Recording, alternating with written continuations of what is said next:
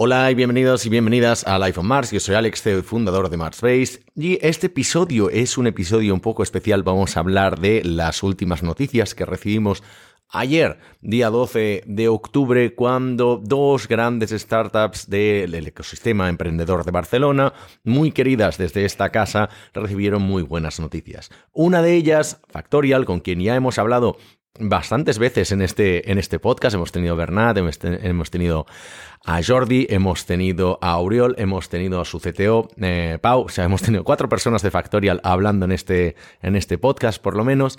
Recibieron 123,5 millones de, ah, de facturación, perdón, de inversión en una serie C liderada por Atómico y por Tiger Global, convirtiéndose en el nuevo unicornio del ecosistema emprendedor de Barcelona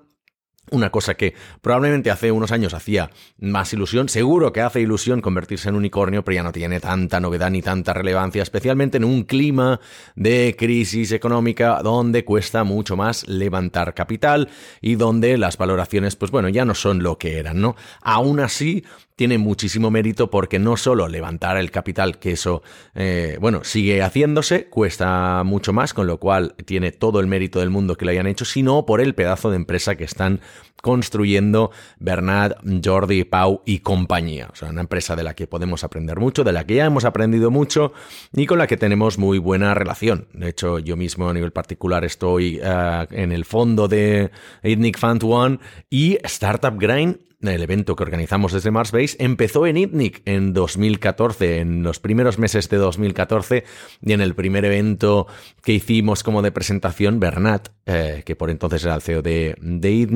y estaba, creo que empezando con Kamalun, eh, otra empresa que también está montada en Ruby on Rails, como, como lo es Factorial, que fue nuestro primer invitado.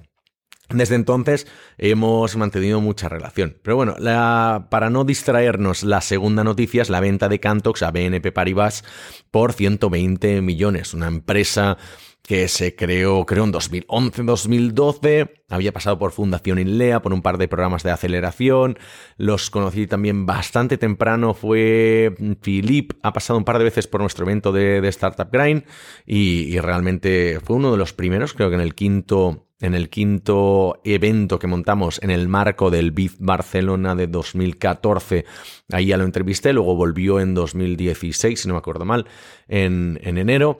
Y bueno, es otra empresa creada en Ruby on Rails, con lo cual dos grandes noticias, no solo para el ecosistema emprendedor de Barcelona, sino para el ecosistema tecnológico de, de Ruby, de Ruby on Rails. Pero bueno, para, ¿por qué son dos grandes noticias? No solo porque realmente son empresas que nos caen bien y nos gustan, sino porque además eh, esto eh, es lo que hace ecosistema. Cuando hay grandes consolidaciones de mercado, operaciones de money, es decir, compras o fusiones de empresa, como en este caso la de Cantox, o grandes rondas de inversión ya pasando de los centenares de millones, que son ya rondas que lo que hacen es crear, a, bueno, tanto la ronda como la venta, pues crear nuevos business angels e incluso nuevos emprendedores, eso es lo que hace que se cree una nueva generación de emprendedores y emprendedoras, ¿no? En el caso de Factorial, pues evidentemente el equipo fundador, el equipo de liderazgo sigue eh, ligado a la empresa porque tienen todavía mucho camino por recorrer, pero sí que es verdad que habrá gente dentro de la empresa que ya habrá hecho su vesting, que habrá dicho esta empresa ya es demasiado grande para mí y decidan crear nuevas empresas, ¿no? Como por ejemplo, no sé si, se ha ido por este motivo o no, pero, pero César Miguel Áñez, el que fuera la persona encargada de producto en Factorial, pues decidió crear Latitude. Y de hecho, desde el fondo de Nick Fund One hemos invertido en, en esa empresa. Y como él habrá muchos más, eh, porque hay gente que dice que, quiere estar en las etapas primerizas de una empresa, hay gente que no quiere tener demasiada estructura, hay gente que incluso ha identificado un nicho de negocio, una oportunidad dentro de Factorial que probablemente no puedan ejecutar porque no es prioridad para la empresa o porque ellos prefieren montárselo por su propia cuenta. Con la experiencia, con la tecnología e incluso alguien del equipo que haya, bueno, que hayan podido convencer para unirse en esta aventura y van a montarlo por otro lado. Y si tienen suerte y hacen las cosas bien, pues es probable que también decidamos invertirles desde el, desde el fondo de, de Itnico o que consigan arrastrar a otros business angel de la escena. Y en el caso de Cantox también crea a nuevos emprendedores y emprendedoras porque, bueno, puede ser que alguno de los del equipo directivo, pues después del periodo que tienen que quedarse de permanencia en la nueva empresa salgan, lo más probable es que salgan, porque, bueno, conociéndolos, o al menos conociendo bien a Philip, no creo que vaya a aguantar dos años trabajando para un banco, eh, y más cuando su narrativa con los años se ha diluido, pero empezó siendo que estaban librando una guerra contra los banksters, ¿no? Los que llamaban los, los gangsters de los bancos. Así que no lo veo muchos años trabajando en entorno corporativo, eh, aunque él y yo compartimos pasado en Deloitte. Ah, realmente no llegamos a coincidir, pero sí que tenemos eso en, en nuestro currículum. Y los veo montando otras empresas, ¿no? Tanto Tony como Marek como Philip. Y, no sé si su CTO, John, era también es fundador o no, pero es probable que acaben montando otra empresa. Y evidentemente, pues habrá mucha gente del equipo de Cantox que diga, bueno, esto ya no es la empresa para la que yo me apunté, no es la empresa en, las que, en la que yo escogí trabajar, yo quería trabajar en una startup, una empresa de Barcelona, eh, quizás también en, etapas más primerizas, y no en el marco ahora de una gran corporación, eh, banca, sector más tradicional, con todo lo que esto supone. Probablemente tengas un muy buen sueldo, tengas muy buenas condiciones, pero habrá cosas que cambiarán te cambiarán de departamentos, probable que cancelen tu proyecto, tu línea de negocio, que te reubiquen, que te cambien las condiciones, eh, no puedes hacer tanto remoto, no lo sabemos, entonces habrá gente que decidirá pues, emprender una nueva aventura. Y en ambos casos, este influjo de inversión o de caja dentro de estas dos empresas también va a crear nuevos y nuevas business angels. Generalmente empezarán con pequeños tickets, eh, se empezarán financiando a empresas de amigos eh, que hayan visto en el sector, que han conocido, que decidan montarse por su cuenta, de bueno, te pongo un ticket aquí de, de mil, dos mil, tres mil, cinco mil euros, y empiezan a hacer sus primeros pinitos dentro del mundo de la inversión. Y lo más probable es que el equipo directivo de ambas empresas monten su, o monten su fondo de inversión o se unan como, ah, como partner en alguno de ellos. En el caso de ITNIC probablemente vaya bien para que el fondo de ITNIC pueda dar un paso más adelante y poder hacer una gran inversión y crear el, segundo fondo o una, una, iniciativa un poco mayor que ya no esté solo ligada a Super Super Presid. Pero no los veo, evidentemente, entrando como partner en un fondo más grande porque pues, ya tienen su, su propia aventura, tienen suficiente con seguir liderando Factorial, pero en el caso de Cantox eh, podría ser probable que alguno de ellos decidiera salir de, la ecuación y entrar como partner en un, en un, gran fondo por el reconocimiento que tienen. Me aventuro a pensar que si alguno lo hace sería un fondo especializado en fintech, ¿vale? O en la vertical de fintech de alguno de los, de los grandes fondos que hayan podido invertir en, en la empresa. Dicho esto, como decía, esto crea ecosistema, esto no solo da, como decíamos, nuevos emprendedores, nuevas emprendedoras y nuevos y nuevas business angels, sino que además da ejemplos a seguir, da modelos, ¿no? Da roles. Quiere decir que es posible que se puede crear una empresa desde Barcelona, que se puede crear una empresa en Ruby Rails, que se puede crear una empresa B2B desde Barcelona, que tradicionalmente no ha sido el sector. Y esta historia inspirará a mucha más gente para, poder decir, hostia, cada vez hay más casos de éxito, cada vez hay rondas de inversión más grandes, cada vez hay más exits y consolidación de mercado de startups de aquí que se venden y se venden bien. Entonces es probable que yo deba intentarlo. No que pueda conseguirlo, porque una cosa es ser posible y la otra es que sea probable, pero es verdad que contra más exits hay y más eh, rondas de financiación hay a nivel alto, más habrá eso provoca un efecto dominó y eh, crece la credibilidad del ecosistema de Barcelona en consecuencia. Un concepto que quería explicar, al que le llevo dando vueltas desde hace unos años, es que creo que estamos sumidos en la tercera ola de startups del ecosistema emprendedor de Barcelona. ¿Cuáles son las otras dos? Es probable que si lleváis tiempo dentro del ecosistema, conozcáis la primera ola de startups que fueron las, las primeras que salieron seguramente, bueno, seguramente no, definitivamente, del entorno de Intercom, ¿vale? Todo lo que son la, bueno, las empresas como Infojobs o similares que salieron eh, en esos tiempos que salieron derivadas, ¿no? Podrían ser Trovit, como salió eh, Softonic, como salieron otras, otras empresas que vienen de, del entorno, de la familia, del paraguas de Intercom, fundado por Antonio González Barros.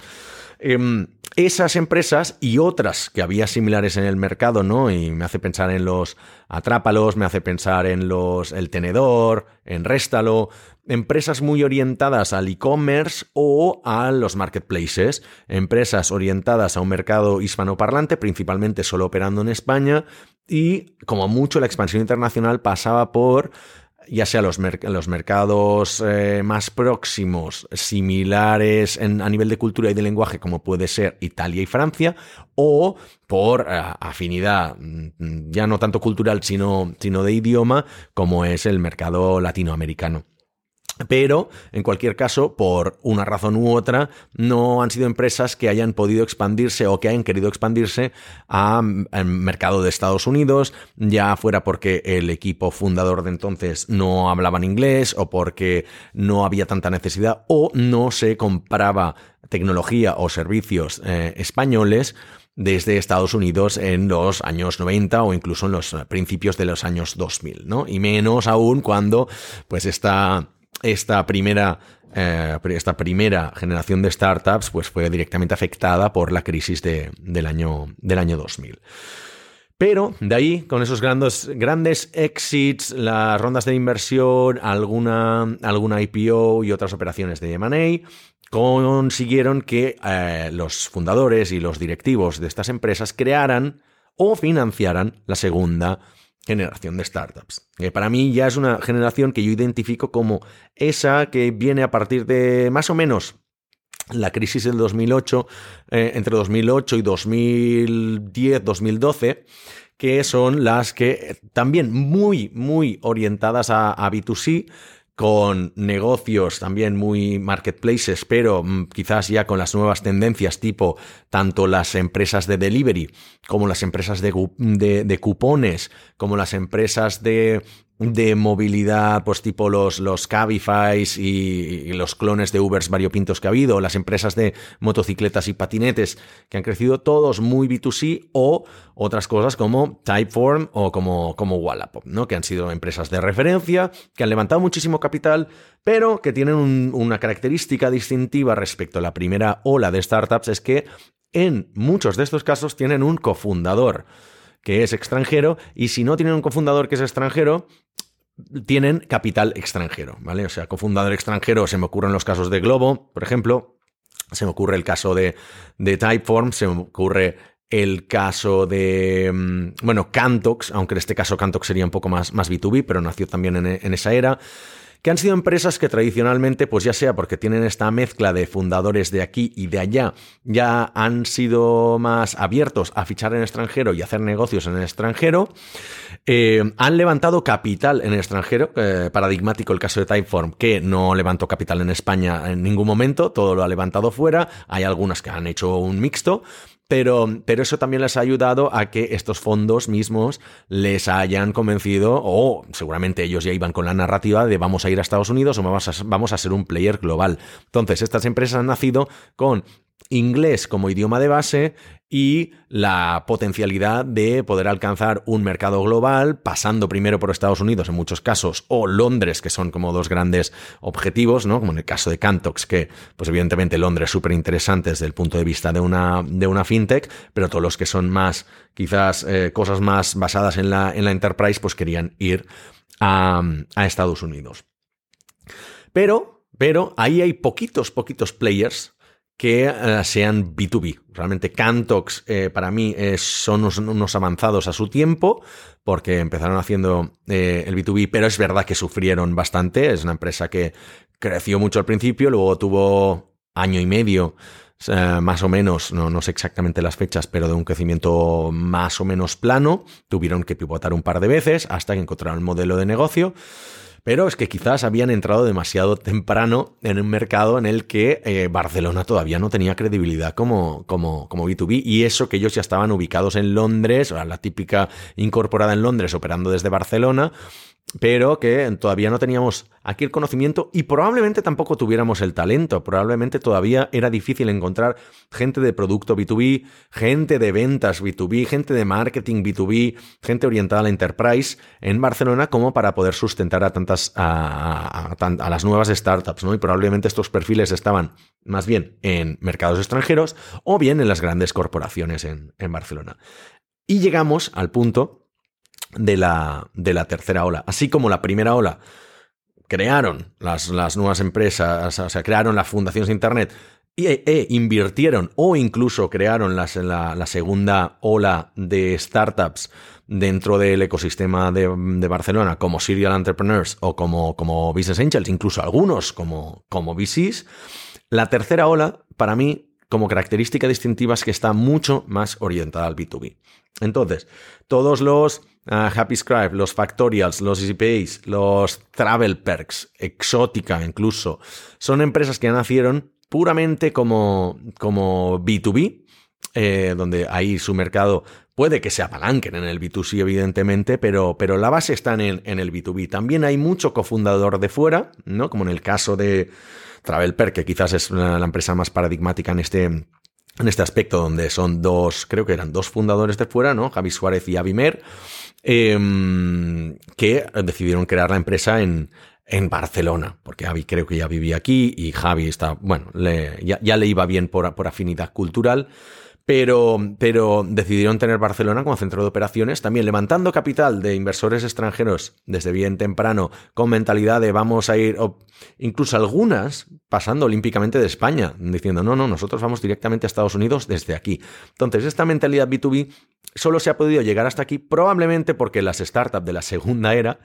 eh, en algún momento han tenido que pivotar o hacer el cambio hacia el B2B, ¿no? O sea, la gente de Typeform que al principio era puramente B2C, luego vieron que o, empezaban a facturar con B2B o no alcanzarían las cotas de crecimiento que necesitaban, y la gente de la primera ola que ha decidido eh, aprender inglés de una puta vez y al final han podido eh, trabajar y ayudar a emprender a la tercera ola de startups, ¿no?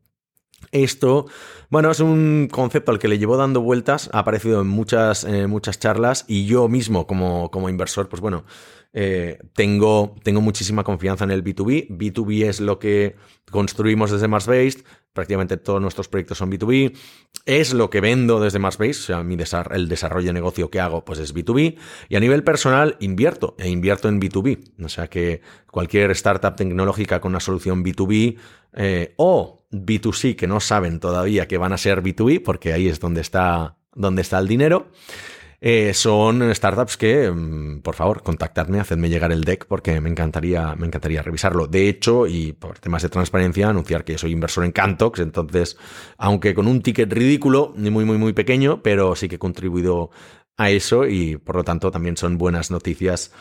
eh, en este sentido. Así que tanto a nivel personal como a nivel de ecosistema, muy contento con estas dos noticias porque hacemos crecer el ecosistema de Barcelona, crece el PIB del ecosistema startup de Barcelona, crece el ecosistema y los casos de éxito de startups desarrolladas en Ruby on Rails, como son Cantox y como son Factorial, aunque no hayamos logrado trabajar para ninguna de ellas en ninguno de los dos casos hasta ahora. Quién sabe si ahora que se pueden tener el dinero para, para poderse permitir nuestros servicios y nuestros precios, probablemente podamos, eh, podamos trabajar juntos y nos encantaría poderles acompañar en, en, en, este, en estas nuevas etapas de, de su empresa. Pero, coñas aparte, a nivel, a nivel de Barcelona, creo que hemos dado otra vez un golpe sobre la mesa diciendo, mirad, en un solo día que dos buenas noticias que tenemos cuando ya tenemos todas otras que hemos ido viendo en los últimos años, como las grandes rondas de, Typeform, como la adquisición de Billings por parte de Apple y tantas otras, y luego todo lo que, lo que va a venir. De hecho, me aventuro a decir, y esto es exclusivo de este episodio de podcast, que vamos a ver una gran cantidad de startups bootstrap a partir de ahora. No sé si va a ser la cuarta ola, no quiero aventurarme, pero eh, desde que hace un tiempo hago un poco de, investigación sobre mm, empresas bootstrap en Barcelona, hay muchas más de las que imaginamos, son más grandes de lo que pensamos.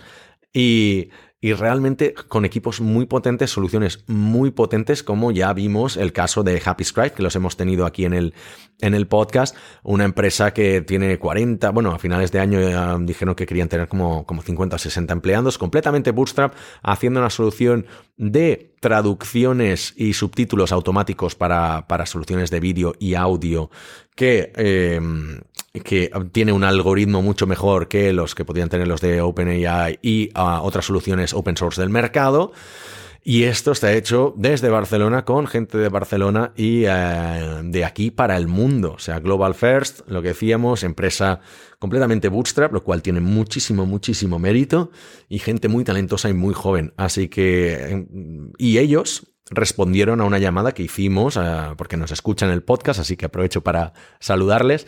em, de, de, más empresas que sean bootstrap que quieran hablar en el podcast. Nosotros, encantado, nos gusta dar más visibilidad a este tipo de empresas y creemos que es un modelo mucho